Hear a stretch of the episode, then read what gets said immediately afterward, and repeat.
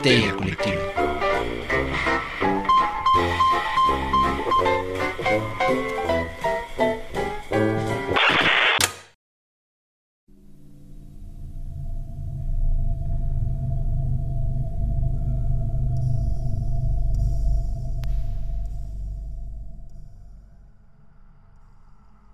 Esto es Histeria Colectiva, el programa donde Fernando Santamaría, Ricardo Medina y el Dr. Braham se sientan alrededor del círculo de invocación para abrir la caja de Pandora y volarse la tapa de los sesos platicando sobre ficción, magia, ocultismo, casos supernaturales, literatura y todo lo que tenga que ver con la cultura del horror. Buenos días, buenas tardes, buenas noches, donde sea que te encuentres, a la hora que te encuentres escuchando esto.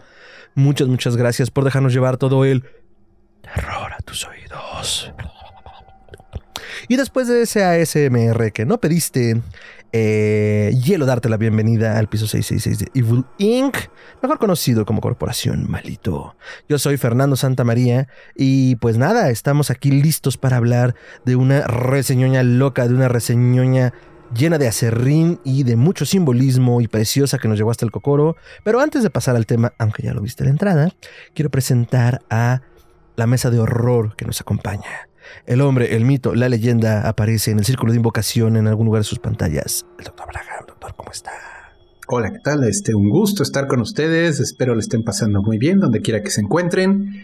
Y ahora sí que aquí de listo y de listones largos, porque estamos para una reseña de estas de chupetones de piquete de ombligo, de rechupete, listos para seguir abriendo el año y partiendo plaza como lo ha hecho esta película. Eh, y en este momento se manifiesta la barba más tupida de la Ciudad de México. Ricardo, Pinochas tardes. Muy contento de, de verlos aquí.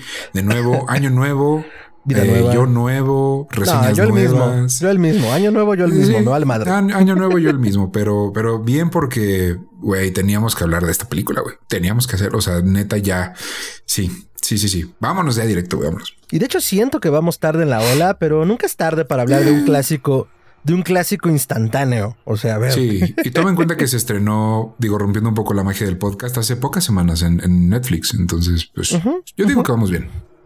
Entonces, doctor, ¿qué hay en la caja de Pandora? La caja de Pandora se comienza a mover animada por magia propia. Y se pone a bailar un numerito musical muy coqueto. Y tenemos a Pinocho en el cuarto. Pinocho de Guillermo del Toro. Guillermo del Totoro. Memo Totoro. ¿Huele a Case. Sí. Eh, hoy vamos a hablar de Pinocho, amigos. Eh, una novela escrita por Carlo Collodi en el siglo XIX, llamada Pinocho, que era más de un corte moralista, de un corte de niño, pórtate bien o te va a ir muy mal. Eh, tratando como dejar esa enseñanza decimonónica de que uno debe obedecer a los padres y que si no te obedeces a los padres te vas a transformar en un burro. ha tenido muchas iteraciones, ha tenido muchas adaptaciones. La más famosa es la de Disney, eh, bueno, famoso al menos para la generación de eh, millennials tardíos of the late capitalism. Entonces, eh, es con lo, con lo, primero que le entramos y nos deja personajes clásicos como el propio Pinocho, Gepetto, Pepe Grillo, Félix el gato. pero ha tenido muchas de sus interpretaciones, incluidas las de la de Beñini, que también es un Pinocho live action medio creepy. Y, güey, ah. esa, esa, esa para que veas da miedo, güey. Y eh, también unas que están de Aina Newken, ¿no? Pero en este caso, Guillermo del Toro eh, logró culminar con un proyecto que en varias entrevistas a lo largo de los años se había planteado y al fin vio la luz, ¿no? A través de Netflix. Como ya sabrán, en diferentes latitudes, pues se enfrentó a los retos que era proyectarle en cine. Y en particular en México hubo una polémica con las grandes cadenas de cine. Pero está el amor que plantea Guillermo del Toro a esta película y de la gente que queríamos verlo, que encontró su cauce, ¿no? Entonces, eh, un clásico reinventado, pero al mismo tiempo fiel a su origen. Entonces, Pinocho de Guillermo del Toro habla de este muñeco de madera que recibe una vida, una vida prestada de acuerdo a la versión de Del Toro, y porque tiene que acompañar a un padre que está desolado por la pérdida de su hijo durante un bombardeo. Ah, en este periodo de entreguerras, el buen Gepetto se tira la bebida y en un desenfreno de alcohol y de locura, pues crea el muñeco, ¿no? Y los espíritus fatos del bosque le dan En el más puro estilo Frankenstein. Exacto, exacto, Porque doctor. de ver así, esa escena tiene ecos del Frankenstein, este, la increíble novela, el moderno Prometeo, un tema que hemos hablado bastante porque es realmente la primera novela de ciencia ficción en forma. Y bueno, Del Toro hace su homenaje. Es bien sabido que Del Toro ama a los monstruos clásicos. Y bueno, pues eh, Frankenstein es de esas criaturas que él siempre eh, ha admirado. Entonces le hace su guiño, guiño, miren, Gepetto está creando un hijo. O sea, no tengo un hijo, creo un hijo, tengo la tecnología. Bueno, tengo la madera. y, y no, pues el resultado es un Pinocho que a diferencia de la versión cutie de Disney, pues, está re mal. O sea, es una marioneta no terminada, muy tosca, todavía tiene clavos clavados atrás, o sea, se ve que le hizo un borracho, o sea, literal. Lo cual nos deja una reflexión muy interesante sobre lo que no se debe hacer cuando uno está borracho. Cómo operar herramientas y clavos. Como de que un palo puede producirte un hijo. Entonces hay que tener cuidado con eso. Te mamaste. Ah, es de. Facebook, pero sí fue una dosis de sabiduría que dije, esta tiene... Esta mérito". la voy a decir en el especial de Pinocho, güey, a huevo. Sí, sí, sí, a huevo. Ricardo Pinocho 2022, Guillermo del Toro. Híjole, güey, yo sí me atrevo a decir que Sin Pedos es mi película favorita animada del 2022 y está en mi top 5 de películas del 2022. Yo no tenía tantas esperanzas porque yo te voy a ser bien honesto, güey. A mí la historia de Pinocho ya me tiene hasta la cola, güey. Vi la animada de, de Disney y luego a partir de ahí dije, no, ya, güey, ya vi lo que tenía que ver, ya me sé la historia, ya para qué veo otra y otra. Y Disney sacó su live action también que dicen que está pésimo. No la he visto, no puedo decir lo horror. mismo. Yo pero- nada más he visto el tráiler y con eso me basta y sobra. Sí, y a mí me caga Tom Hanks, entonces la neta es que me- si me lo puedo ahorrar, perfecto. Me, me da risa Este- que te cague Tom Hanks. Eres la segunda persona en menos de una semana que me dice no lo mismo. Que no lo consigo. O sea, y- pero yo sí entré en una discusión larga porque fue en una escena de Año Nuevo. O sea, bueno, posterior a Año Nuevo. Y sí Tom fue, Hanks separando familias. ¿por qué, Tom, ¿por qué Tom Hanks? Y me dice, es que lo consideran un buen actor y no es un buen actor. O sea, literal, es Tom Hanks siendo Tom Hanks, es Tom Hanks siendo piloto, es Tom Hanks siendo el capitán de un barco, es Tom Hanks siendo un- una persona náufraga. Y dice, siempre es Tom Hanks, nunca El mejor personaje de Tom No Hanks es. Woody de Toy Story, güey.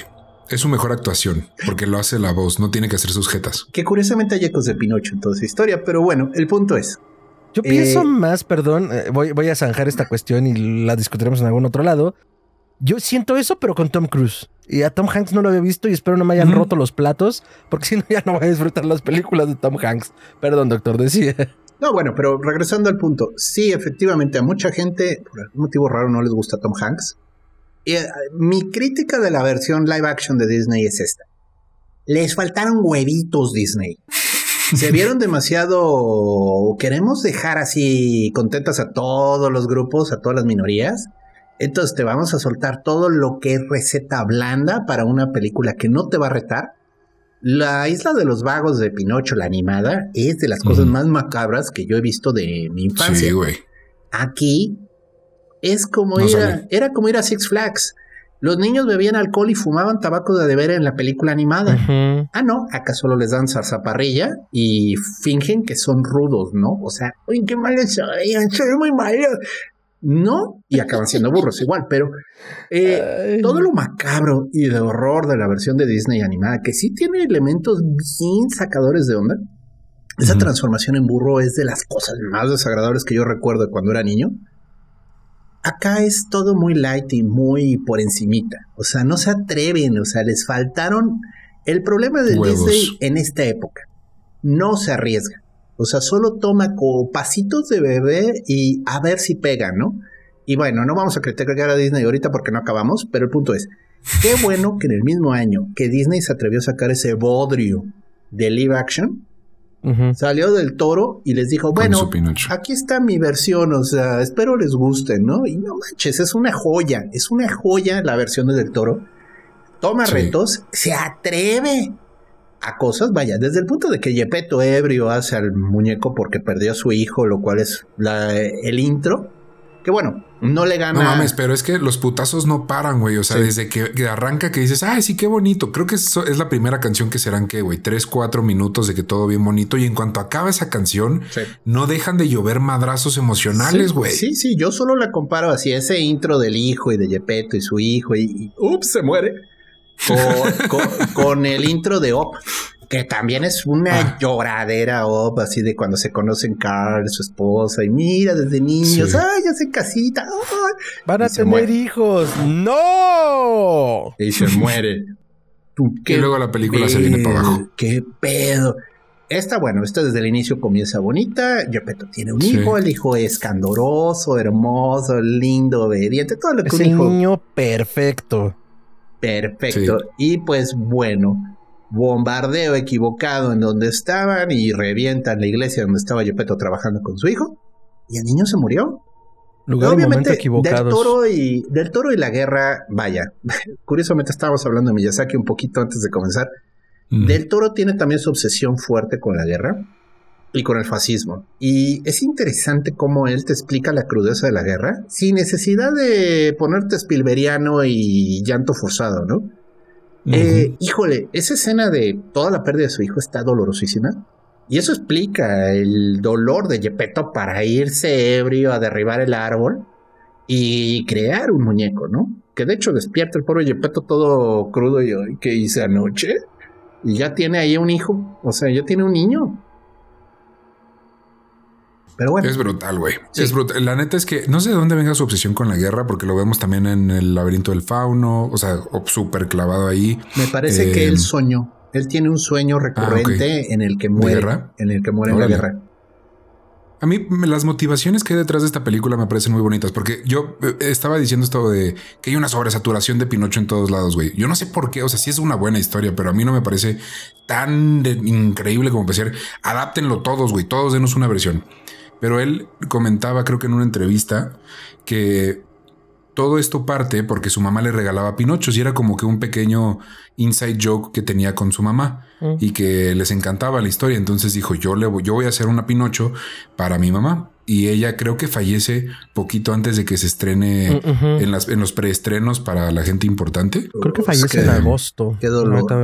Sí, pero creo, ahí sí ya no se los puedo, no se los quiero confirmar, pero creo que alcanzó a ver bastante de la producción, o sea, como de cómo iba a quedar. Entonces, bueno, le queda eso.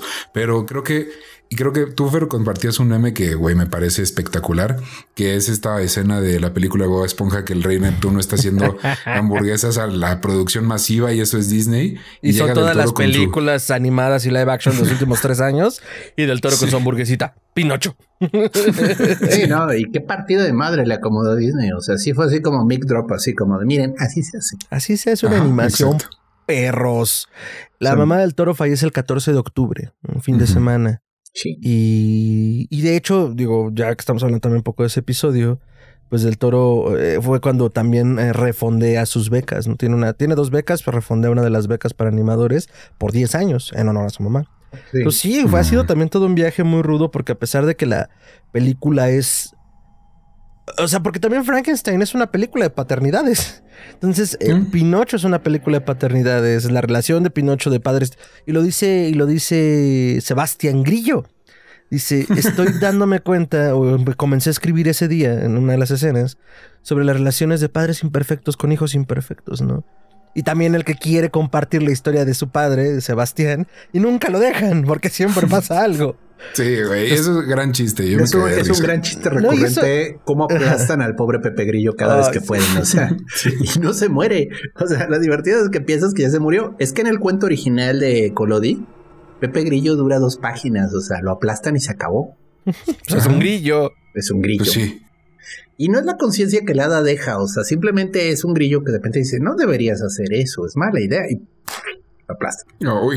¿Qué, pero ¿de qué te habla, no? Justo como de, esta rebeldía que además, eh, bueno, terminando con el comentario breve, de, bueno, de paternidades, era como eh, también el hecho de que no le dejen contar a, a, Sebastián la historia, pues habla de todo este conflicto que está latente, ¿no? Porque además, por lo que nos empieza a decir Sebastián, él tiene una relación bastante sana con su padre. Eh, y lo del grillo, eh, por un lado, la historia de Colodia me parece que es una cosa de rebeldía o más bien como de malcrianza, como niño malcriado. Y del Toro le da este giro tanto por el tema de la guerra como por los cuestionamientos que hace Pinocho. No de, no de malcrianza, sino de rebeldía y resistencia.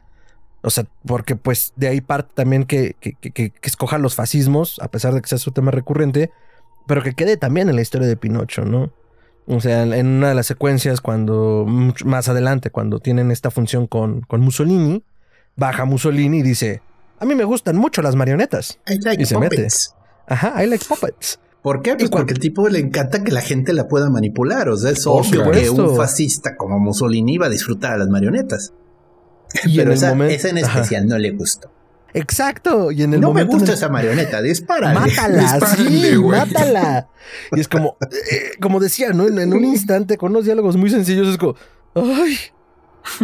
Te, pone, te pone la, parte medular del fascismo, ¿no? En, tres líneas. No, y luego la escuela, o sea, en vez de la isla de los vagos, tenemos este, este campamento de entrenamiento para jóvenes que van a ir a luchar porque ya los soldados están que, cayéndose. Y pues ahí los están entrenando a pelear, o sea, entrenando a matar. Aunque pues es como un juego, ¿no? Y ahí, vaya, Del Toro respeta mucho la base de la historia, ¿no? Pero sí toma y explica ciertas de sus eh, filias y sus fobias. Y es muy interesante, o sea, todo eso de la isla del entrenamiento a mí me gustó mucho. Pero a mí, o sea, vaya, creo que se nos olvidó decir que había muchos spoilers en esta narración. Sorry. Sí, un poquito. Eh, Lo voy a poner en la descripción del video. Fuertes spoilers. Sí, porque ahora sí. Pero a mí, digo, de las cosas que Del Toro hizo muy bien y a mí me impulsaron, porque sí es Del Toro al 100, eh, el hada azul es la cosa más freaky, creepy del toresco que he visto. Y le quedó padrísima. O sea, la verdad, esa entidad con alas que tienen ojos en las alas, dice, oh, lo madre, ¿qué es esto? ¿No es el hada bonita así, güerita perfecta, con vestido diáfano azul de Disney? O bueno, o lo que pusieron en el live action, que no voy a opinar. Pero el punto es, este, what Güey, no sé si a ti te pasó, pero yo no, yo no estaba sintiendo la magia del toro hasta ese momento, güey. Sí, o sea, como que ves la historia y dices, ajá, sí, está un poco más dark, ok, la animación, pero como que yo no acababa de sentir ese madrazo hasta que sale la y dices, holy Jesus, no mames. Aquí, ya ahí fue cuando él metió su, su brochota de, ahí les va culeros. Sí. Y güey, le comentaba Fer que a mí me recordó mucho al, al la al ángel de la muerte de Hellboy. Y creo que es un ángel de la muerte, ¿no? Es el ángel de la muerte, pero este es el de la vida. Eh, lo explican en el. No sé si alcanzaron a ver el documental que hay después, que ahí te lo ofrece mm. Netflix. No, no, no. ah, no, es que lo vimos en la cineteca. Chequen el documental, vale la, pena. son como. son como cinco o seis minutos, vale mucho la pena el documental. Y hay un momento en el que Del Toro dice: es que es la vida y es la muerte. Por eso son hermanas. Sí. Sí, sí, sí. Muerte es este. primero pensé que era una esfinge, pero en realidad ya la vi mejor. Es una quimera. Eh, ajá, la de la muerte, ¿no? La muerte es una quimera. Y la de la vida empiezan siendo ojitos, me acuerdo. Sí, pues es que es la descripción de los ángeles según Ezequiel. O sea, creo que hay una combinación. que es, es, este ángel que es una bola de fuego con alas, muchísimas alas, muchísimos ojos, y le dice: No tengas miedo. Sí, dude, gracias. Sí, ya sé, no seas mamón. y de ahí se ha retomado últimamente esa iconografía. bueno, sí, y está impresionante el hada. O sea, y de nuevo está gracioso porque le concede un deseo a Yepeto por el dolor que tenía Yepeto. O sea, porque obviamente eso fue lo que la conmovió, ¿no? Este hombre desesperado y al borde del colapso porque no puede tolerar la pérdida de una persona que amaba, ¿no? Entonces hada, pues a su manera, le, regresa el hijo, ¿no? Pero pues el hijo está todo cucho. Todo cucho y todo idiota, perdón, pero. es, es pues enervante, es, un poco desesperante, güey. No, es totalmente desesperante, pero parte de la inocencia de. Me y de eso va la canción cuando se presenta Pinocho. Todo esto es nuevo para mí, todo esto me sorprende. Y de ahí que Lada también le dice a Sebastián, güey, ya que tanto quieres vivir en el niño, ya que estabas en su pechito, pues tú guíalo, tú, tú sé su conciencia, o sea, tú, tú, tú enséñale también. Y Eso se me hace un gran guillo. O sea, este de ¿por qué, el, ¿por qué el grillo lo va a seguir a todas partes? Pues porque es su casa, güey. Eso está muy bien. O sea, claro, pues por supuesto, su propiedad. Y, le dice el ángel también, a ver, dando y dando. ¿Quieres ser reconocido? ¿Quieres ser famoso? Pues también haz algo tú para hacerlo. Y que al final no importa, ¿no? O sea, al final a Sebastián ya no le importa. Y al mismo tiempo, pues entonces comienza a reconciliar, no solo a aconsejar a, a- a Pinocho, sino también a Gepetto. En algún momento le dices que eres un padre horrible, güey. ¿Cómo le dices estas Tienes cosas? razón. O sea, lo mejor que uno puede hacer, y así abre, así abre Sebastián, ¿no? Lo mejor que uno puede hacer es lo mejor, dar lo mejor de sí mismo, y eso es lo mejor que uno puede hacer. ¡Qué listo soy! Pero, Sí, güey, lo amo. Pero, pero, pero volviendo a esta parte, entonces, claro que es insoportable en ese sentido, porque acaba de nacer. Pero, pero, pero, y es lo que también va aprendiendo Gepetto a lo largo del camino, ¿no? No voy a esperar que seas Carlo, aunque quisiera, porque no lo eres. Y algo que comentaba con Rich antes de que entráramos al aire y antes de que entrara el doctor. mm, el actor Gregory Mann, quien es quien le da la voz a Pinocho y a Carlo, eh, es como, ah, ok, pues, el mismo actor. Pero a mí me hizo sentido esta parte cuando llega con muerte la primera vez y le dice, ah, tú ya habías estado aquí, ¿no? ¿Qué, Sí. Ah, eres el niño de madera con el alma prestada, el caprichito de mi hermana. Y, y no sé cómo no me hizo sentido la primera vez, pero ahorita fue como, no mames, según yo, y no sé si yo lo habrá dicho del toro en alguna entrevista, el alma que tiene Pinocho es el alma de Carlo. No es Carlo, pero es su alma. Sí, pues Entonces- es que al inicio Gepetto entierra esta semilla de, ah, no me acuerdo si era castaña, pero la entierra en la tumba de es Carlo. una piña de pino. Y crece el pino y luego, ah, pues sí, es Pinocho, perdón, Pinocho. Y entonces, Oh, oh. eh, sí, de ahí viene. ¡Oh! Eh, grandes Entonces, secretos. de esa, de esa piña precisamente crece el árbol, ¿no? Entonces, en teoría, esa piña se nutrió del cadáver de Carlo. O sea, No nigromancia, mames, esto ya se puso bien creepy. nigromancia de la más pura, o sea. Merol. Es del el- toro, a ver, es abrazable, pero también es un mago. Un gran mago. Sí. Sí. Entonces, pues sí, y luego, bueno, estamos siendo aquí muy de qué nos encantó de la película. Va, discúlpenos, Sí. no es por qué deben ver esta película, realmente, ¿por qué nos pulsó esta película? Más bien la pregunta sería por qué no la han visto. Exacto. Pero- Sí. Entonces, la primera vez que muere Pinocho, que está muy impresionante, y primero salen los conejitos, que la verdad, thumbs up para los conejos. Estoy casi seguro que estos son creación del de Over the Garden Wall, que fue el otro Director. eh, director de la película. Del Toro hizo muy bien. De, en algún momento de toda la historia dijo, bueno, voy a necesitar a alguien con quien apoyarme. Pues para algunas ideas creativas, supongo, para decisiones así de llevar la historia. Y se consigue este señor, que ahorita se me fue el nombre, Fer seguro está... Gustafson, Mark Gustafson. Mark Gustafson. Que, Gustafson. que si no han visto Over the Garden Wall, señores, se están perdiendo una de las mejores historias animadas de la historia, hasta ahora.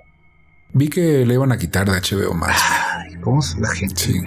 Bueno, este, pues igual y por alguna vía que no son las eh, normales, eh, pueden conseguirla. Over the Garden Wall es una excelente historia, es muy cortita. Es la historia de dos hermanos que por accidente acaban dando en un mundo sobrenatural raro. Como entre la vida y la muerte, ¿no?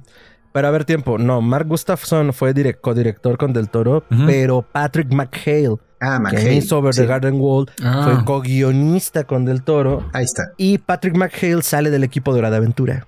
Hagan las cuentas. Bueno, hora de O sea, son aventura los que rescatan-. Es los que rescatan estas narrativas eh, que creo que valen la pena y que están planteadas desde una animación muy bonita, ¿no? Entonces hay, hay una historia desde Hora de Aventura y de ahí se van desdibujando y se van armando otros proyectos cuando termina. Y así llega aquí Patrick McHale después de haber hecho Over the Garden Wall. Bueno, esos conejos tienen la firma de McHale. O sea, ese es Sí, mi único totalmente. comentario. Pudo habérselo ocurrido del toro.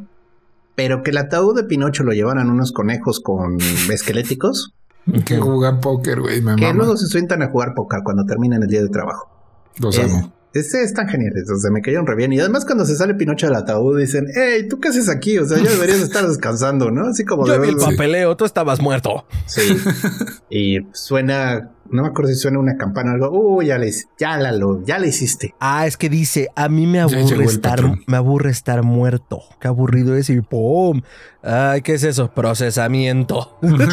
Te Ven, llaman a la oficina. ven. El jefazo.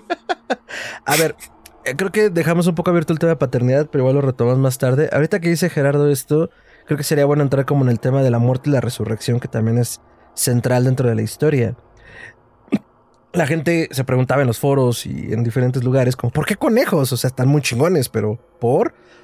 Pues el conejo es un símbolo de fertilidad y también de resurrección. O sea, al principio eh, en la época cristiana temprana, pues estaba asociado a la vida y la muerte, ¿no? Entonces, eh, pues por eso en el mundo de los muertos, estos psicopompos, que son agentes entre el mundo del vivo de los vivos y los muertos, que permiten llegar a las almas, eh, psicopompos de, de, de, de, la tradición griega, de ahí viene el nombre, pues eran los que llevaban las almas al inframundo, ¿no? Entonces, incluso van cantando los conejos, no sé si se acuerdan, como ya se acabó, ya los huesos no tienen carne, los huesos no tienen piel, y este es tu, algo así, ¿no? tu morada final. Y es cuando sale Pinocho y dicen, güey, no mames, tú deberías estar muerto. ¿Qué haces aquí? Pero también como este tema de resurrección, muerte, tempus fugit, mm, está también muy marcado en Pinocho. porque al final, eh, digo, recordando el cuento clásico y la, adaptación de Disney, era como que el Pinocho quiere ser un niño de verdad. Acá también, pero el niño de verdad no significa que se convierta en carne, hueso y grasita, como dice al inicio, eh, sino en que pueda morir. Eso es lo que lo hace un niño de verdad, que sea mortal. Porque mientras tanto, para él la vida, la vida literalmente es un juego, porque te le dice, ah, sí, yo voy, vengo a toda madre. o sea, ¿qué más da que yo me quede, no? Más tiempo cada vez contigo. Que es cuando muerte le dice, o sea, sí, papito, pero tú vives para... Bueno, tú puedes morir las veces que quieras, pero los que quieres no. Entonces... Pero es que tiempo es fugit? El tiempo se acaba. Ah, gracias. El tiempo se fuga, o sea, el tiempo, no hay, no hay tanto tiempo como tú crees. Ok. Me gusta la frase. Pero el punto es que, mira, yo lo como lo veo, y es lo interesante de esa reflexión, es, eso es la madurez, Fer. Cuando eres niño no entiendes el impacto de la muerte. La muerte hasta que te toca, hasta que alguien cercano. Lejos, ajá. Alguien cercano, igual una mascotita, igual algún ser querido, porque digo, es una tragedia. y ya que entiendes que la muerte separa dices, es que se van a ir. O sea, tengo que aprovecharlos, tengo que estar con ellos, no manches. O sea, ¿cuánto tiempo le queda a la gente que está antes que yo, no? Y digo, nadie sabe. Ya hablamos de la muerte en un episodio previo de Historia Colectiva, desde su vuelta. Hacemos nuestras reflexiones super fumadas, pero aquí el punto es que el toro te da a entender el problema, ¿no? O sea, la inocencia de un niño es, pues, ¿qué más da? Yo voy a seguir vivo, ¿no? O sea, pues que se vayan hasta que de repente entiende el impacto de perder a Yepeto. Y es cuando dice, no, espérame, espérame, espérame, espérame, no, no está padre quedarme aquí. Tengo que irme ya, ¿no? Y que era la consigna, ¿no? Te vas antes de tiempo y te vas a hacer mortal, tienes que esperar. Sí, y está genial como la muerte le señala el, el mismo reloj, o sea, le dice, ¿quieres irte antes? Rompe el reloj. Pero ya no va a haber otra.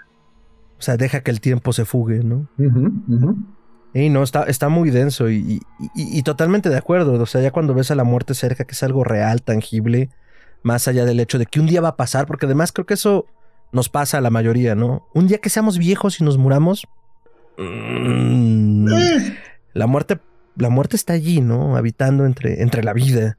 Entonces, eh, creo que también es uno de los temas centrales y me gusta cómo cómo lo, lo, adapta en el sentido estricto de, la veracidad de su humanidad de Pinocho y de lo que dices, ¿no? La madurez, ¿no? Como este ritual de paso que tiene hacia. Pues, o sea, sigue siendo un niño, pero es un niño consciente, ¿no? De, lo, que, de lo que hace, de lo que sucede a su alrededor.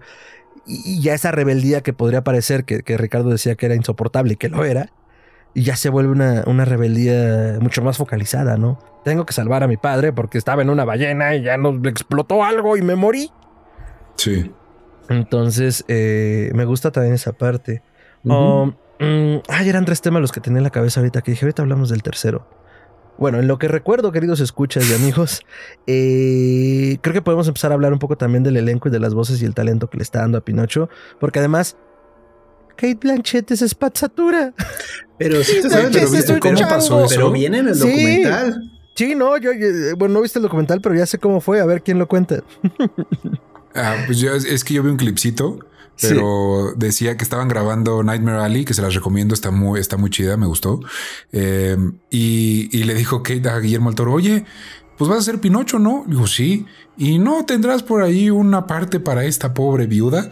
Y le dijo, pues ya nomás me queda el chango, güey. Y ella le dijo, lo que sea, güey. Y un poco como diciéndole, pues no, o sea, queda el chango, no vas a hacer al chango, ¿sí? No vas, usted Usted, primera actriz, no va a hacer al Jack. No, sí, güey. Yo, la- yo la hago y lo voy a hacer chingón. ¿Y cómo quieres que le haga? güey, Tú dime.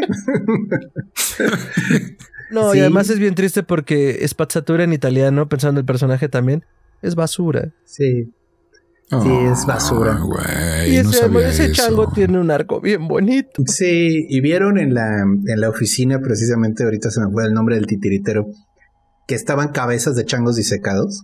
No, no, No. mames, no, eso me lo perdí. Volpe, Está- se llama Volpe. eh, están atrás de él otros tres changos así montados en la pared. O sea, este es como el cuarto chango que tiene. Hijo de su. El personaje de Volpe es interpretada por, interpretado por Christoph Waltz. Tal Sí. vez lo recordarán en películas como Bastardo sin Gloria. Ah, no. como el coronel Hans entonces, Landa, un nazista. Sí. ¿Y cuál es este Ron Perlman entonces? Porque yo pensé que era él. Ron No. Perlman es el podestá, el que dirige Ah. la comunidad en la que vive Gepetto, eh, que pues, El- responde a los fascistas, ¿no? Ajá. El- sí, el que trae aquí la. Que por cierto, qué buenos chistes recurrentes es cada vez que tratan de hacer el saludo nazi. ¿Qué pasa? Falla algo, o sea, se les sale volando el reloj y pues golpea la pared o se rompe algo y, y todos, ay, ay, ay, ya lo hacen bien, ¿no? Pero sí, eso- eso está de Monty No lo había Python, notado, está, está, buenísimo. está genial, o sea, de lo ridículo que es estar saludando como pendejos al. Ay, Al cielo.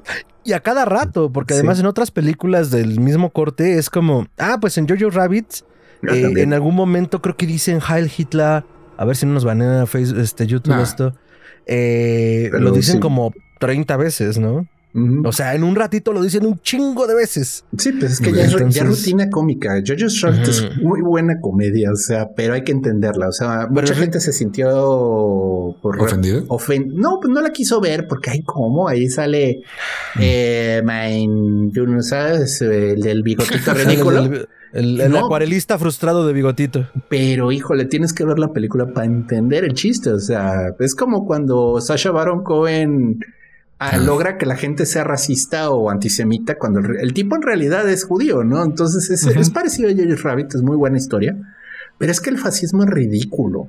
Sí. Y eso Ya. tenemos que recordar. Es, creo que ese es el mensaje importante de todo eso y que a lo mejor mucha gente no, no entendió en Jojo Rabbit. Es como lo están ridiculizando porque era ridículo y porque no tiene que volver a pasar. Ojalá. Entonces, eh, creo que es eso del toro también en, en el sentido de que Pinocho sea tan divertida, ¿no? O sea, Mussolini es una madre de 40 centímetros. Este. Con una limusina de dos minutos, güey. Ojalá lo hubieran hecho cojo, porque vaya que fue el cojo de la guerra. O sea, ese tipo nomás complicó la guerra para todos los demás. Entonces, eh, eh, o sea, toda la cuestión de los títeres, toda la cuestión del control. eh, incluso al, eh, Pinocho le dice al podestá, eh, le dice el él, ¿no? Obedece. ¿Y usted a quién obedece? o sea, todos esos guiños porque vienen de la inocencia que, que plantean en Pinocho es como, claro, o sea, ejercer la duda es importante para que estas cosas no pasen, ¿no? Incluso la transformación que tiene el sacerdote del pueblo eh, con Gepetto cuando pues, ya lleva diez y tantos años de ebrio, que no termina el Cristo y le dice, maldito borracho, cuando en la primera escena lo trata con un cariño y un amor eh, desmedidos, ¿no? Como señor maestro, carpintero, qué bueno que está haciendo nuestro Cristo y dices, güey, qué pedo, o sea, ¿Qué justo pasó? también esa, esa parte oscura que podría evitarnos y que solo hace falta que existan las condiciones para que nos sintamos cómodos sacándolas, ¿no? Y digo cómodos porque a todos nos ha pasado, o sea, creo que, creo que sería un poco hipócrita de nuestra parte eximirnos por pequeño o grande que sea, ¿no? Y, y ahí está lo que sucedió en Norteamérica durante el periodo de Trump. Entonces, Pinocho trae a la discusión y a la mesa estos temas que a, a mucha gente le parece como trillado, pero no, no, o sea, es algo que tiene que estar en discusión constante justo para que no se invisibilice.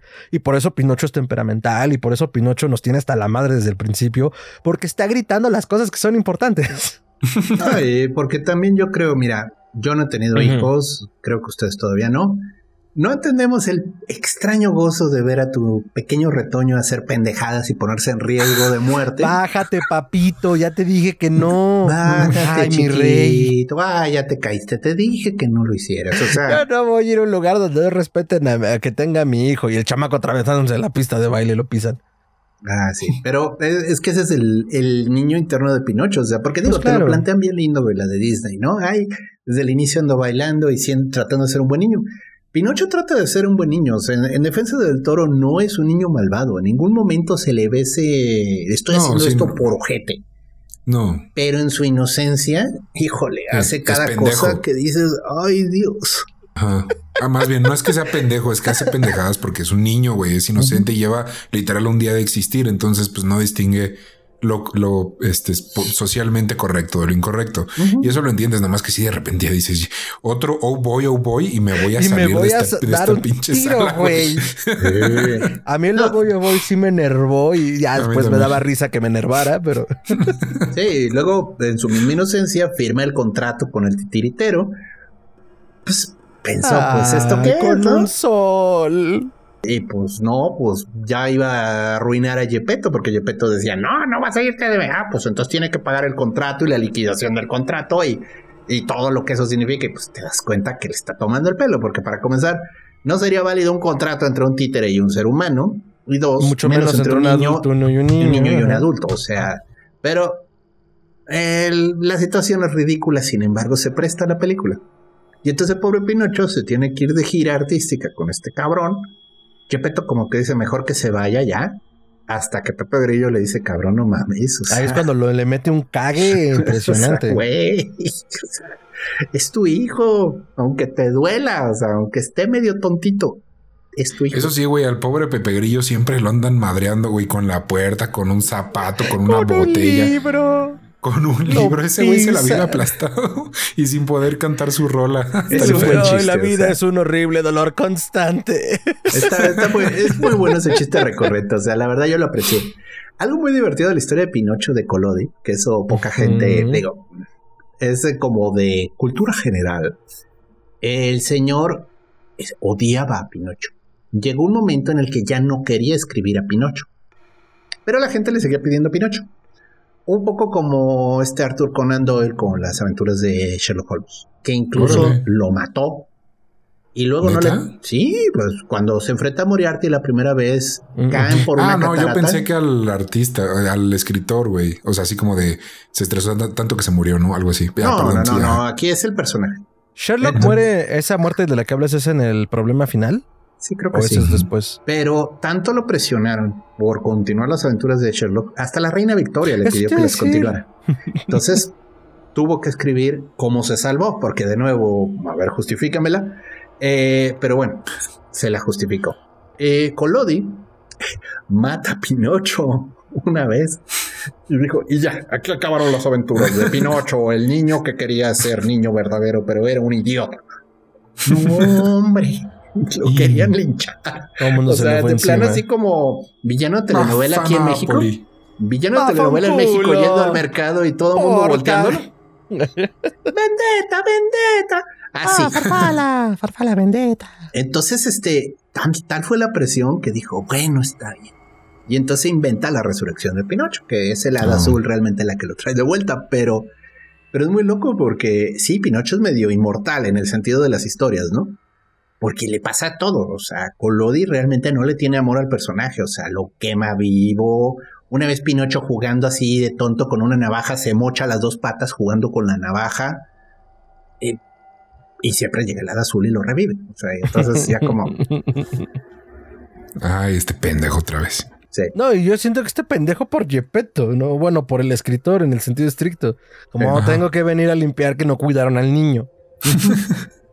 Y entonces, bueno, eh, Disney retoma la idea y la hace bien linda, bien cute. Y ay, al final logra ser niño de verdad.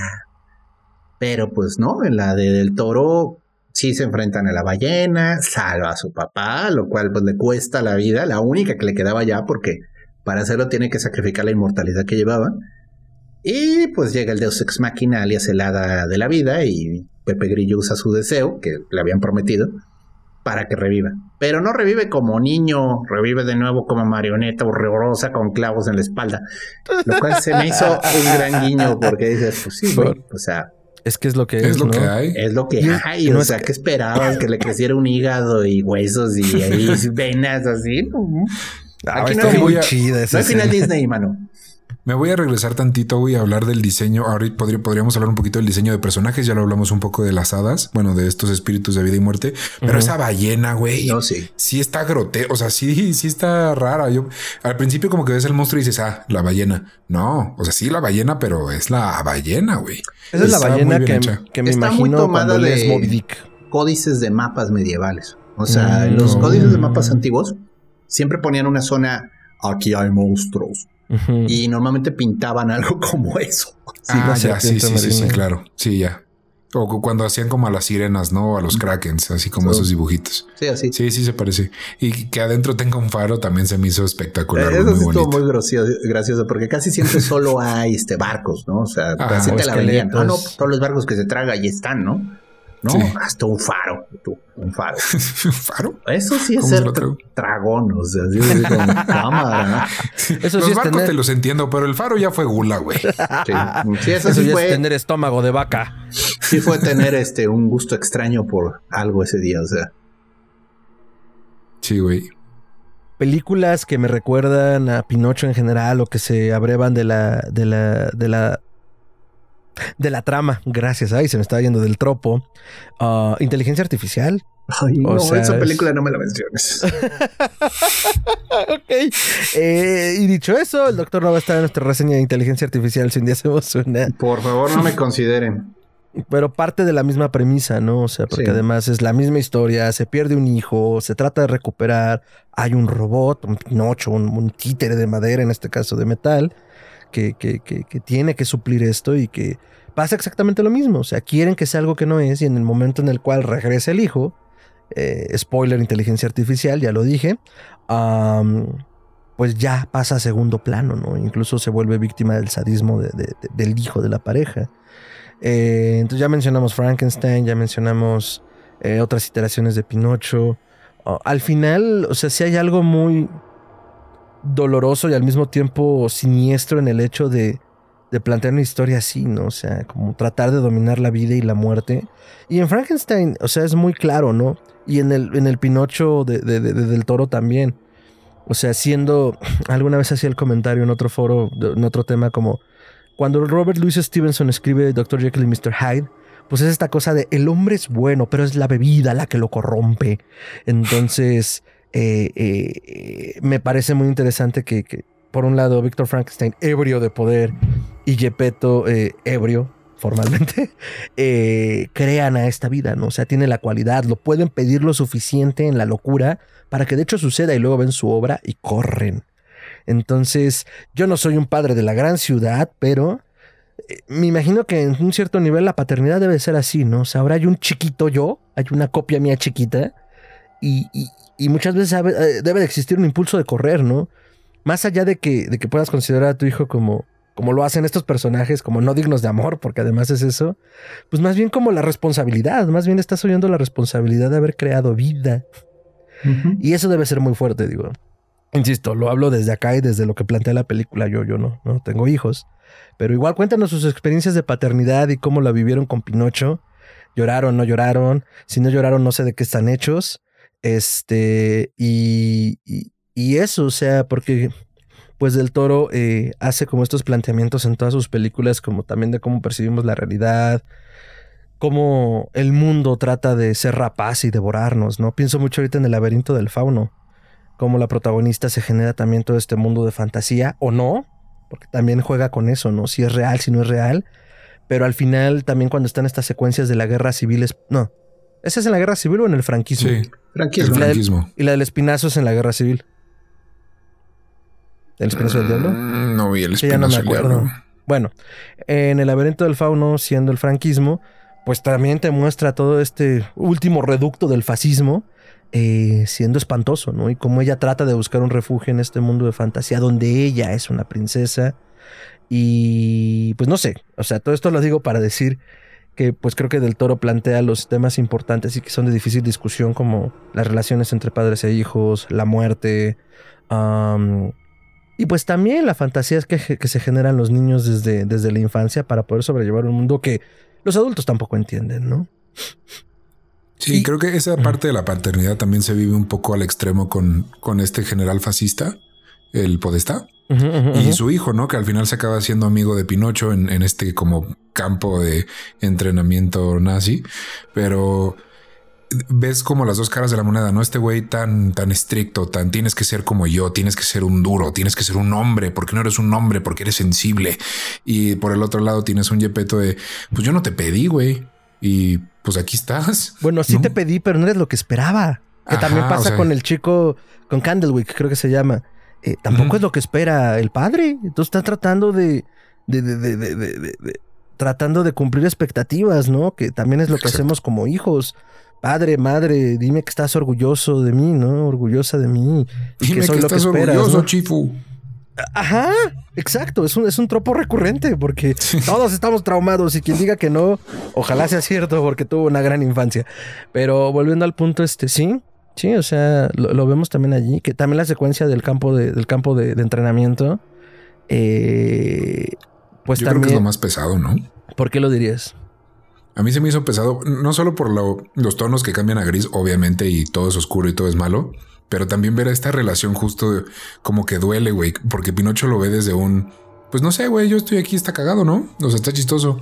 Y voy a hacer lo que siempre hago, que es pues nomás ser yo y a ver qué pasa. Pero ves al niño que sí la sufre y que dices, ay, güey, como que es, como es más expresivo, supongo, el, el hijo, el, el podestá, pues sí nota su dolor y su incomodidad y su quiero quiero ser lo que mi papá espera de mí, pero yo no soy así. ¿Cómo me desafo de esto? Pues déjalo mato. No lo mató, pero. Ah, pues, ¿saben dónde es muy claro eso que está diciendo ahorita Ricardo? Justo al inicio, cuando el podestaba a la casa de Gepetto, que le dice: Este niño tiene que ser un buen ciudadano y un buen italiano, y bueno, está hecho de buena, fina madera italiana, y, o sea, ahí es cuando empieza a considerarlo como que tiene madera de soldado. Eh, y Candlewick como que se queda así, de hecho le hacen, le hacen la toma a la cara, como que, mm, o sea, porque está exaltando las cualidades de Pinocho. Y como, ¿y a mí qué caso me haces? A mí cuando me has dicho algo así. Y es cuando le dice a Pinocho, oye, ¿no quieres calentar tus pies en la, en la chimenea? Así para que estén caliente como el chocolate. O sea, se desquita con Pinocho por, por esta falta de atención del padre, ¿no? De, güey, pues yo estoy haciendo todo lo que puedo hacer. Y el pinche muñeco de madera es el que recibe elogios. Sí. Ahí se ve, creo que bastante claro, muy al principio de la película. Sí. Ahorita me estaba acordando, digo, ya no es Pinocho de Del Toro, de derivaciones del mismo, de la misma historia. Hay un cómic que publicó Vértigo, muy bueno, que se llama Fábulas, Fables. Lo escribió Bill Willingham y eh, te plantean a todos los personajes de los cuentos de hadas, además por estilo Shrek que están de refugiados en Manhattan, ¿no? Porque hubo así, algo así como el adversario, nomás lo llaman así. Y eso se cuenta oh. como Sauron a la quinta potencia, que de repente comenzó a conquistar todos los reinos de hadas. Y todos los protagonistas salieron corriendo a la realidad, ¿no? Y en este mundo de, bueno, este encontronazo de lo fantástico con lo real, Pinocho es un niño de 10 años que se quedó niño y está bien encabronado con el hada azul porque ya lleva 250 años viviendo como un niño de 10 años. Ah, ok. Ah, pues está chido. Es un niño de verdad, pero nadie le dijo que no iba a crecer. Sí, pues dice pinchada, o sea, me concede el deseo y me lo concede trunco. O sea, llevo 10 años, de 250 años sin poder beber una cerveza sin que me alarmen de pedo en un bar. Y bueno, y el adversario obviamente llega a Manhattan porque no va a dejar pasar la oportunidad y sus fuerzas son pinochos. Mm. Son puro pinocho, pura marioneta, pero, pero entrenada para combate, ¿no? Además tiene Terminator, pero son de madera, o sea, y los comienzan a atacar los pinochos y ¿qué pedo? Bueno, pues continúa la trama y está muy loca. Al final el adversario es Gepetto. No mames. Sí, o sea, siempre te lo plantean como este ser gigantesco, así como súper rudo era una marioneta también. o sea, yo peto hizo el adversario, o sea, y en realidad era el que estaba jalando todos los, eh, todos los cordones. No mames. Es el de Miurgo. Era el de Miurgo, literal. No mames. Y sí, ¿Qué es eso? Rápidamente, doctor, ¿qué es el de Miurgo justo? Ah, es una creencia gnóstica. Técnicamente los gnósticos creían que Dios creó el universo, pero se lo encargó a un dios de segunda que se llama el Demiurgo. Y por eso el mundo está tan mal, porque el Demiurgo está orate. Orate. Vivimos en un mundo lleno de problemas porque Dios se lo encargó a alguien más el trabajo y este otro no está capacitado para el mismo. Ok. Entonces, pues es un. O sea, muchas veces se, se utiliza como analogía justo como al titiritero o, o a la de marioneta. Ajá, al mago de Oz, porque es como, güey, no eres quien dice ser. Y ha pas- has pasado tanto tiempo en el puesto que ya tú también te comiste la mentira, ¿no? Entonces, Mm. el demiurgo cree que es Dios, ¿no? Y ahí hay pedos. Entonces, así con Yepeto y Sí. la marioneta del adversario, ¿no? Sí, está muy divertida la historia. Y luego, de las mismas derivadas, porque comenzaron a hacer spin-offs, hicieron una con Juanito, el de las habichuelas, que es Jack de las fábulas. Es que no manchen, no saben cuántas historias de los hermanos Grimm hay un Jack. O sea, siempre hay un Jack. Y Jack Frost, eh, el Jack de las eh, habichuelas. Entonces, es este que es todos. Y es el loco del tarot por excelencia. O sea, es el güey que siempre logra salir adelante haciendo lo suyo. y en una ocasión, acaba en el estómago una ballena. Ah, Vamos a ponernos metanarrativos, ¿no? Y dentro del estómago se encuentra a un Pinocho, digo, la versión de Pinocho X, o sea, porque no era el Pinocho que él conocía de Manhattan, pero era Pinocho. A Ujú. Alibaba, no, perdón, a Sinbad y al varón de Munchausen. Y todos, eh, siéntate en la fogata, estamos aquí tranquilos platicando historias. O sea, y dice, pero es que deberían de escapar. ¿Cómo vamos a escapar? Es que tenemos que hacer un plan. Y entonces hacer un plan así de escape Mm. de prisión, muy simpático para que el monstruo estornude, ¿no? Que esa es la forma en la que escapan en casi todas las historias. Pero sí, sí es gracioso cuando ya agarran la historia y se la llevan a otro cuento, ¿no? Es que te, te digo, pasa con Pinocho y debe de pasar con más de esos cuentos clásicos, no solo de los hermanos Grimm, pero los cuentos clásicos que dices, ya lo he visto en tantas versiones distintas, la misma fucking historia, que ya, güey, cu- cuéntame algo distinto. Yo creo que también por eso Shrek vino a, a mover un poquito ese tapete, ¿no? De decir, bueno, sí, ya, güey, a ver, ahí te va. Una historia de un personaje que aparte no te han contado antes, con todos esos güeyes que ya te han contado mil veces y está divertido. Sí. Yo creo que esa fue la gran innovación de Shrek. Sí, y vaya, de estos de antes de Shrek, ¿eh? Fábulas, por ejemplo, el príncipe azul fue el mismo pinche mujeriego que se ligó a todas. Ah, Entonces se ligó a Blancanieves, se ligó a la Bella Durmiente, se ligó a Cenicienta, se ligó, o sea, to- todas es el mismo Sí. cretino. yo no he leído o sea, las versiones originales, pero tengo entendido que nunca les dan un nombre, no solo es como Oh, el príncipe azul el o el príncipe. príncipe de es, tal. Entonces, es el arquetipo podría de ser, güey. Sí, y hay una viejita que en ese cuento hay una viejita de las exiliadas que se la pasa tejiendo. Es la bruja. Mm, Es todas las brujas de los cuentos de hadas que Mm. no tienen nombre. ya. Y está muy gracioso porque la que liderea el ejército de Pinochos es Baba Yaga. No mames. Ay, güey. Baba Yaga es un monstruo. O sea, realmente Baba Yaga, ahí te cuida. Esta Ay, sí, brujita la con su John tejido. Wick. Prácticamente. Esta brujita con su tejido la vence porque es todas las brujas. Y le dice, Pues sí. Es que tú cometiste un error a ponerte nombre. Entiendo el peso de la reputación, chica, pero es mejor no tener nombre porque entonces no saben cómo vencerte. Pues eres una fuerza de la naturaleza, ¿no? Sí, literal. Ujú. Es la primera mujer que hizo un pacto con el diablo y a partir de ahí todas las historias que existieron sobre una mujer que se empoderó de algún modo sobrenatural. Dime si va a Baba. Yaga es ruso. Sí, pero Baba Yaga Es es, una leyenda eslava, sí. prácticamente es una diosa. O sea, Baba Yaga es la naturaleza que devora. Si quieres verla de un modo amable. Es, es la... En algún episodio ya lo hablamos o al menos lo tocamos por encimita como de esta madre naturaleza que puede ser pues cruel. Porque siempre es como, ay, la madre amorosa, la que cobija, la, la que genera la fertilidad. Pero también la madre naturaleza es el invierno, el desierto, la desolación, el hambre, la sed. Los Eh, lobos. Los lobos. los lobos. Eh, ah, pues miren, con esto me acabo de sacar de la manga, por no decir de la cola. La, de la chistera. De la chistera. Eh, es que este comentario lo hice en algún momento cuando no sé en qué programa hablamos, yo creo que de Alien eh, y de Prometeo y de toda la saga de Ridley Scott. Y que a mí me gustaba en Prometeo, como que llegaban a este planeta desolado, donde estaban estos ingenieros y, se supone que iban a encontrar el origen de la humanidad. Pero pues es que esa era la naturaleza, o sea, les llueve una lluvia de silicio y se muere uno de los, uno de los, uno de los exploradores. Entonces, pues digo, a mucha gente no le gustó. A mí al principio tampoco, pero después le tomé aprecio a este arco que le dieron después a Alien, cuando el androide es el que crea el xenomorfo, ¿no? Que él queda tan fascinado por la naturaleza del arma que, que, que comienza a experimentar y pues, también es Frankenstein Pinocho. Doctor, por Exacto. favor. A eso iba. O sea, no, no, no, pero vámonos más atrás. Otra vez. En Prometeo, los ingenieros son Gepetto. Sí, ah, claro, nos crean a nosotros. La y la humanidad técnicamente es Pinocho. Y de nuevo, cuando despiertan al ingeniero en Prometeo y dice, a la madre, las marionetas tomaron control de todo. No, más.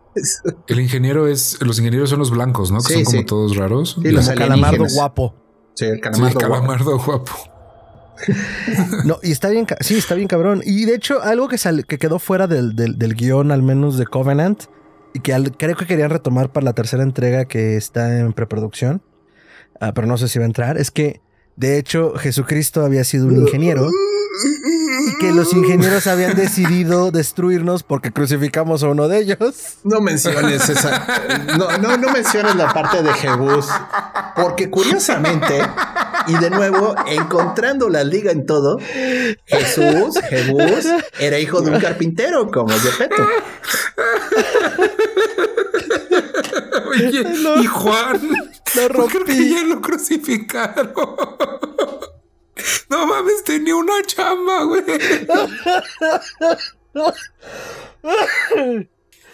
Lo rompí. Ay. Bueno, lo rompió Ridley Scott. Yo no. no. Hombre, pero qué manera de reventarlo. no, no, perdón, yo solo lo aventé, no, no sabía qué iba a pasar. No, pero, pero si era así como de, güey, o sea, ¿leíste acaso las instrucciones de la caja? Todo lo que dice que no debes hacer, parece que no, ¿verdad? O sea, ah, literal. pero me perdí ahorita de qué estás hablando, Gerardo. No, no, de cómo Ridley Scott agarró su ah. viaje de ácido raro y decidió que Jebus era parte de todo el asunto del Covenant. Pero eh, eh, cambiamos. Pinocho del Toro. Pinocho del Toro. Excelente. Bueno, hablábamos.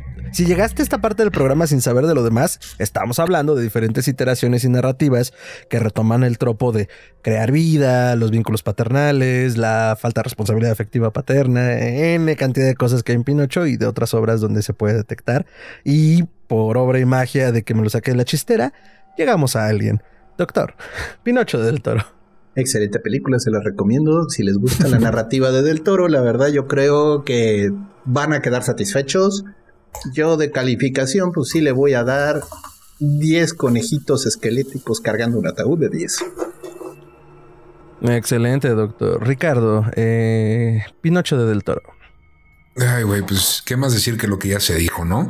Este, para mí, vuelvo y repito, güey, de la de mis películas favoritas del año pasado, por supuesto que la favorita animada. Eh, sí voy a hacer una aclaración que creo que valía la pena hacerla al principio, pero bueno, ya la hago. Em, vi a mucha gente decir, es que no es una película para niños. Mis huevos, güey. Claro que es una película para niños. Los niños no son pendejos.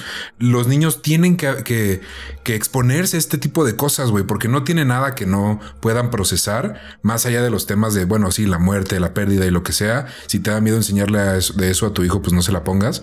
Pero, güey, o sea, tienen que, tienen que ver esto, güey, y tienen que desde chiquitos empezar a, ver todas estas cosas. Es una historia con muchísimo corazón. Está también muy cagada, güey. Eh, es un musical, eso también no lo aclaramos, no hablamos de las, de las canciones. Yo sí le digo a Fer que de repente sí dije, ay, ya, güey, please, ya no otra más. Como todos los musicales, yo digo que todos los musicales jamás en la historia les sobra una canción, ¿no? Eh, no puedo pensar en cuál es la que sobra de aquí, pero pero bueno, también vayan con esa advertencia de que es un musical, pero vale totalmente la pena, güey. Va a ser la mejor, las dos horas creo dura. Las son, las mejores dos horas invertidas en un domingo con tus chavitos, güey. O solo o con tu pareja. Véanla, güey. Súper sí, véanla. No, no le, y mi propósito de año nuevo es no darle calificación numérica a una película, pero súper sí vayan a verla y súper sí me mamó y sí me haría un tatuaje de Yepeto aplastado, güey. ¿Yepeto de Sebastián Grillo? Perdón, Sebastián Grillo. bueno, también. Por un momento me, imagino a Tom Hanks aplastado. Ay, sí, güey, sí. Yo me imagino a Tom Hanks aplastado siendo Yepeto porque ese papel sí me dio un cringe tremendo. Y no sé, ya hablaremos, platicaré con ustedes qué me pasó con Tom Hanks después de que me rompieron los platos. A ah, mencionar algunas cosas antes del cierre me gustaría. Primero, el guiño que estamos viendo todos los niños mexicanos de los noventas en Sebastián Grillo a otro grillo muy famoso aquí, a Cricri. Eh, la leyenda cuenta que Cricri, bueno, Disney quiso comprarle a Francisco Gabilondo Soler, el compositor de todo el repertorio que, conocemos como el de Cricri, el grillo como personaje. Gabilondo le dijo, no, o sea, yo cuando me muera esto queda libre de derechos y es para el pueblo mexicano y para los niños mexicanos. Disney en su pataleta dicen, yo no lo he confirmado para mi historia y rumor, que pues por eso crea esta versión de Pepe Grillo en la versión animada, ¿no? Ahora, eh, Pinocho y llega, y llega el grillo a vengarse de ellos todos estos años después. Llega a vengarse de ellos siendo parte de un Pinocho verdadero, eh, realmente bueno, y Sebastián toca el violín. Cri el, el personaje del grillo, tocaba el violín. Entonces dicen que es el guiño que hace del toro. Yo no lo he escuchado confirmar en ninguna parte. Y otra cosa. Del Toro sí, Gustafson sí, McHale sí, pero también el ejército de animadores oh, que hizo esta obra posible están bárbaros. Esto se hizo en Guadalajara. Ahorita les digo precisamente en qué estudio. Se hizo en el CIA, que es el Centro Internacional de Animación, que se le conoce coloquialmente como el Taller de Chucho. Y ahí cobró vida esta obra. Entonces creo que es importantísimo. Siempre vemos en los créditos esta lista de nombres interminable. Sería muy padre que los leyéramos. También entiendo que no se pueda, pero que seamos conscientes que cada una de esas personas forma parte de este mundo y que la animación, y no importa si es stop motion o digital o 3D o 2D, la animación es un trabajo enorme, es un trabajo pesadísimo. Eh, también la parte de VFX, la parte de diseño sonoro. Entonces, cuando pensemos en el tiempo que tarda en salir algo, en el tiempo que, o lo que cuesta las entradas al cine, porque al final parte de eso pues es lo que, lo que va a los estudios, lo que va, lo que paga salarios. Eh, pues recordemos que hay personas haciendo esto para nuestro entretenimiento, ¿no? Entonces, mm, eso que dice Ricardo me parece importantísimo también tratar como de a lo mejor no calificar las cosas porque quiénes somos para dar una calificación a un trabajo tan enorme, ¿no? No digo que esté mal, pero yo desde esta perspectiva pues, trato de masticarlo así, digo, es buena película, es mala película, me gustó, no me gustó, pero pues el simple hecho de que llegue a una sala, pues ya es un esfuerzo monumental. Doctor, creo que quería decir algo. Ah, no, no, no, nada más que tomó cinco años hacerla, o sea, y no fueron cinco años de, ay, nos dormimos cuatro años y lo hacemos en un año, no, estuvieron cinco años dándole, o sea, y dándole duro. Entonces, este, uno puede pensar que, ay, pues es un esfuerzo fue sencillo, ¿no? Es un esfuerzo grande, muchísima gente envuelta. Y, y vaya, hasta a veces uno dice, bueno, ¿y para qué? ¿Para qué tanto esfuerzo, no? Bueno, pues hay gente que tiene que crear, es la única manera en la que son felices y bueno, hay que agradecerle a todas estas personas, mexicanos. Del Toro ha sido uno de los patrocinadores de los mecenas que de la animación aquí en México.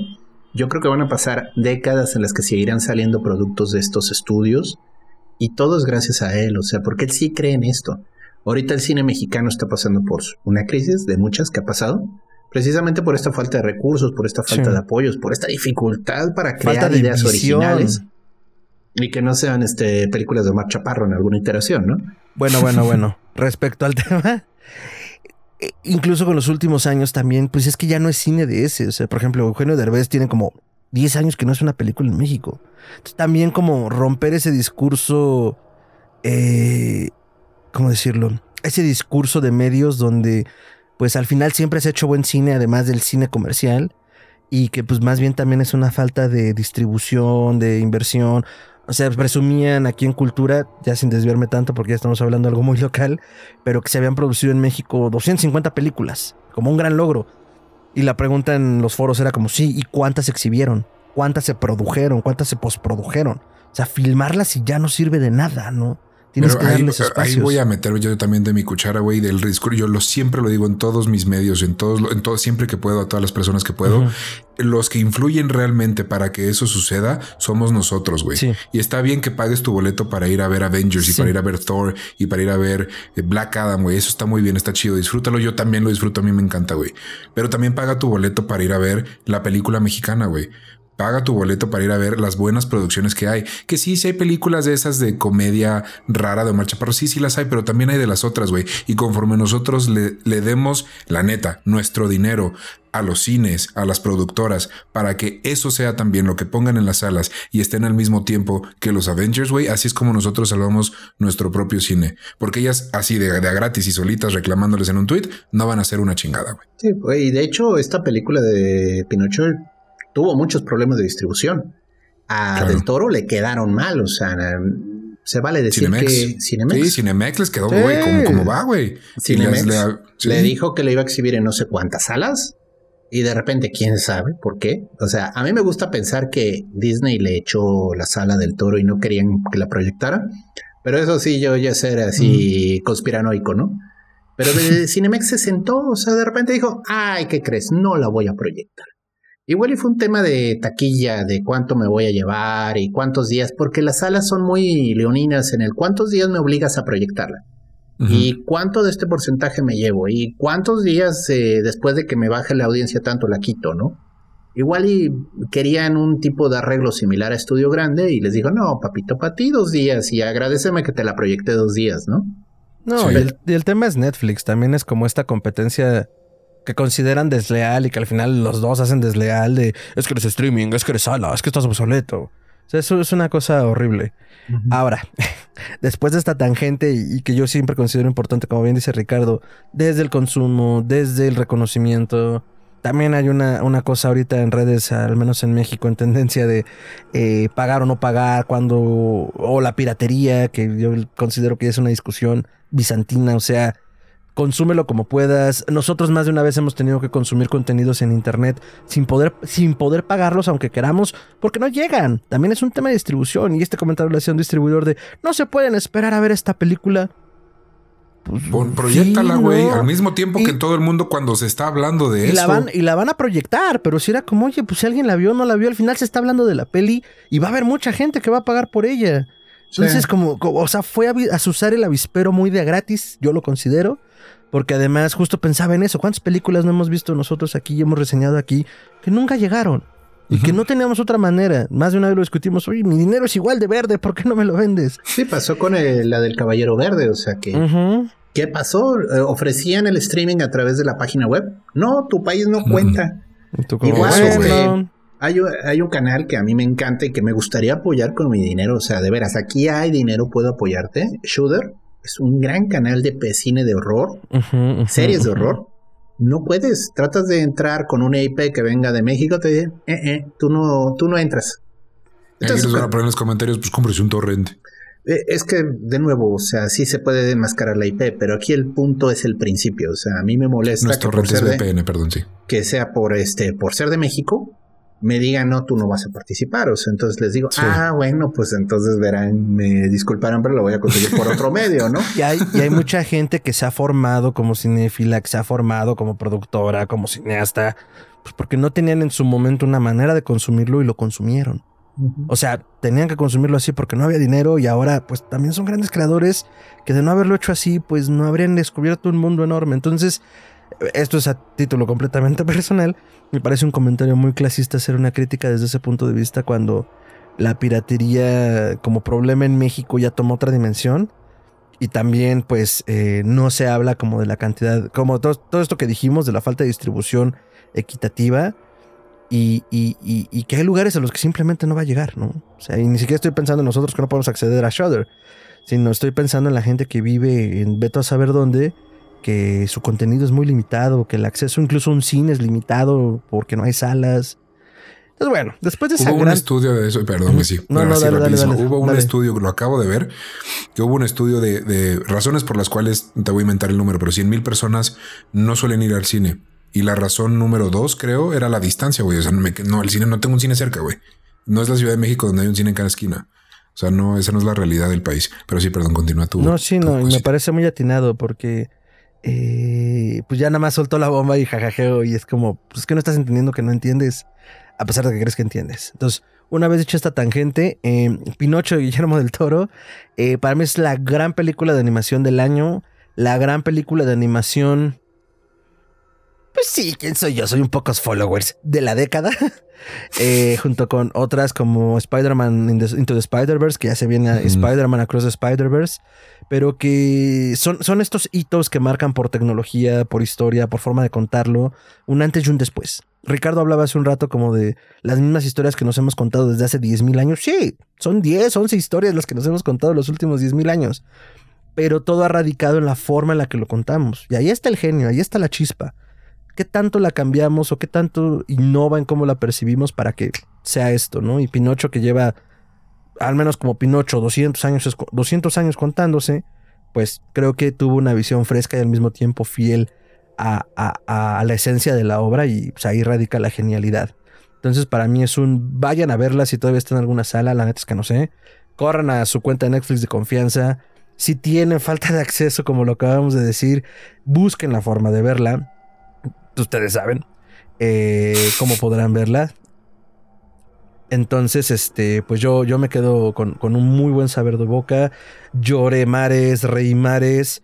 Eh, todavía cuando la estaba revisitando, estaba así empecé, como si lo hubiera visto la primera vez. Entonces, este, vayan, vayan, vayan, vayan. Mm, algún, bueno, eh, nos vamos con los comentarios de cierre y redes, amigos. No, no, esos ya fueron nuestros comentarios de cierre. Nos vamos con redes y si quieren agregar algo más es el momento. Doctor. Bueno, este, de nuevo, una discusión que hubo muy grande es, ¿más les vale a los Oscars considerarla para mejor película animada?